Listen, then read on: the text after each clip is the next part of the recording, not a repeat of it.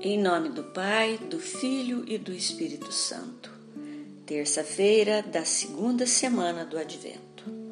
O Evangelho da liturgia de hoje é de Lucas, capítulo 1, versículos 26 a 38. Maria é a casa de Deus entre nós. Por meio dela, Jesus Cristo ganha corpo e se torna um de nós. É pelo sim de Maria que o projeto de Deus se realiza. Ouçamos. No sexto mês, o anjo Gabriel foi enviado por Deus a uma cidade da Galiléia chamada Nazaré, a uma virgem prometida em casamento a um homem chamado José. Ele era descendente de Davi e o nome da virgem era Maria. O anjo entrou onde ela estava e disse: Alegra-te, cheia de graça, o Senhor está contigo. Maria ficou perturbada com estas palavras e começou a pensar qual seria o significado da saudação. O anjo então disse-lhe: Não tenhas medo, Maria, porque encontraste graça diante de Deus. Eis que conceberás e darás à luz um filho, a quem porás o nome de Jesus. Ele será grande, será chamado Filho do Altíssimo, e o Senhor Deus lhe dará o trono de seu pai Davi. Ele reinará para sempre sobre os descendentes de Jacó, e o seu reino não terá fim. Maria perguntou ao anjo: Como acontecerá isso se eu não conheço homem algum? O anjo respondeu: O Espírito virá sobre ti e o poder do Altíssimo te cobrirá com sua sombra. Por isso, o menino que vai nascer será chamado Santo, Filho de Deus. Também Isabel, tua parenta, concebeu um filho na velhice.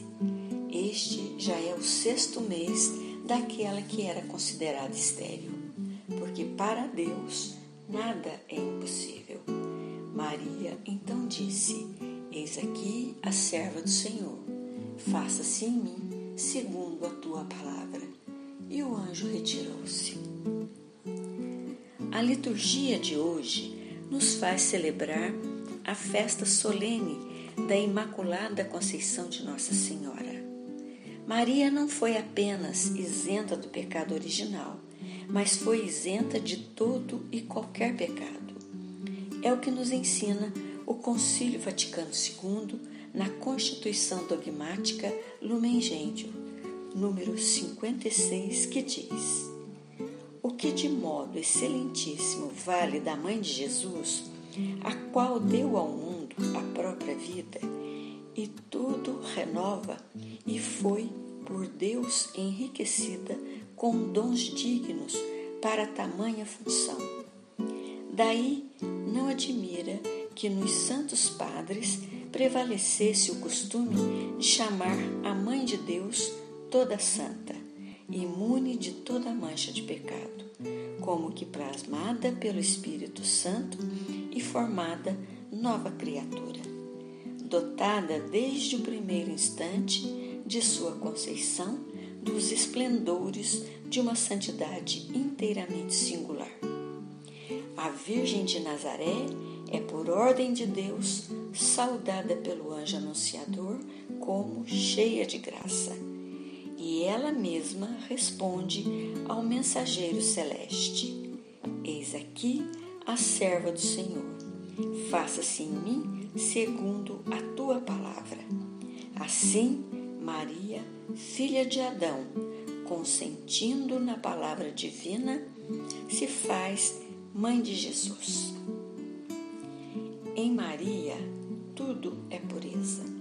Por graça de Deus, ela foi liberada desde a sua concepção dos estragos que o pecado faz em nós. Os santos padres da Igreja só sabem falar dela como aquela em quem não há a menor mancha de pecado. Nela, a redenção operada por Cristo não só a preservou de todo pecado, mas enriqueceu-a de todas as virtudes. Foi de Deus a iniciativa de escolher Maria para ser a mãe de seu filho. Mas para isto, ela, ele contou com o seu sim. Também foi iniciativa de Deus preservar Maria de todo o pecado, mas precisou contar com sua obediência e fidelidade. De nada adiantaria Deus ter escolhido Maria e a ter preservado do pecado se ela não tivesse dito sim e a Ele consagrado sua vida. Deus respeita nossa liberdade e não nos obriga a responder sim à proposta que Ele nos faz. Por isso, Maria é para nós exemplo de santidade e de entrega total de si para fazer a vontade de Deus. Somos chamados a seguir seu exemplo de serva fiel, perseverando no caminho do Senhor, dando nosso sim todos os dias para vencermos as tentações que nos fazem desobedecer a Deus. Que a solenidade da Imaculada Conceição de Maria nos ajude a entender melhor lugar da Mãe de Deus na história da salvação e que possamos imitá-la na obediência e fidelidade a Deus. Rezemos. Ave Maria, cheia de graça, o Senhor é convosco. Bendita sois vós entre as mulheres, e bendito é o fruto do vosso ventre, Jesus. Santa Maria, Mãe de Deus, rogai por nós, pecadores, agora e na hora de nossa morte. Amém.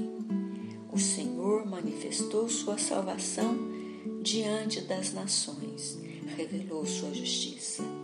Lembrou-se da sua misericórdia e da sua fidelidade para com a casa de Israel.